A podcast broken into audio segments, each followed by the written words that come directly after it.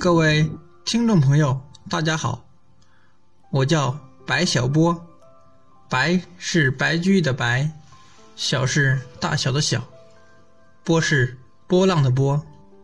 我来自河南洛阳，目前就职于中孚石油集团，担任加油站站长一职。有人说过，人类对于公众演讲的恐惧超过直接面临死亡。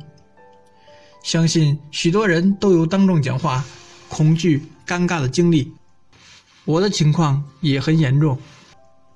面对当众讲话，我会浑身不自在，脸部发红发烫，说话断断续续，眼神迷离，极度恐惧。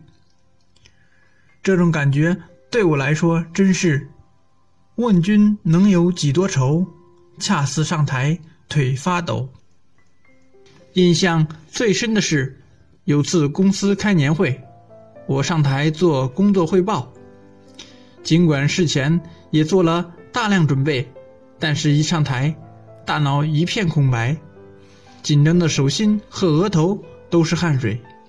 整个讲话过程，连我自己都不知道讲了什么，尴尬极了。当时真想找条裂缝钻进去。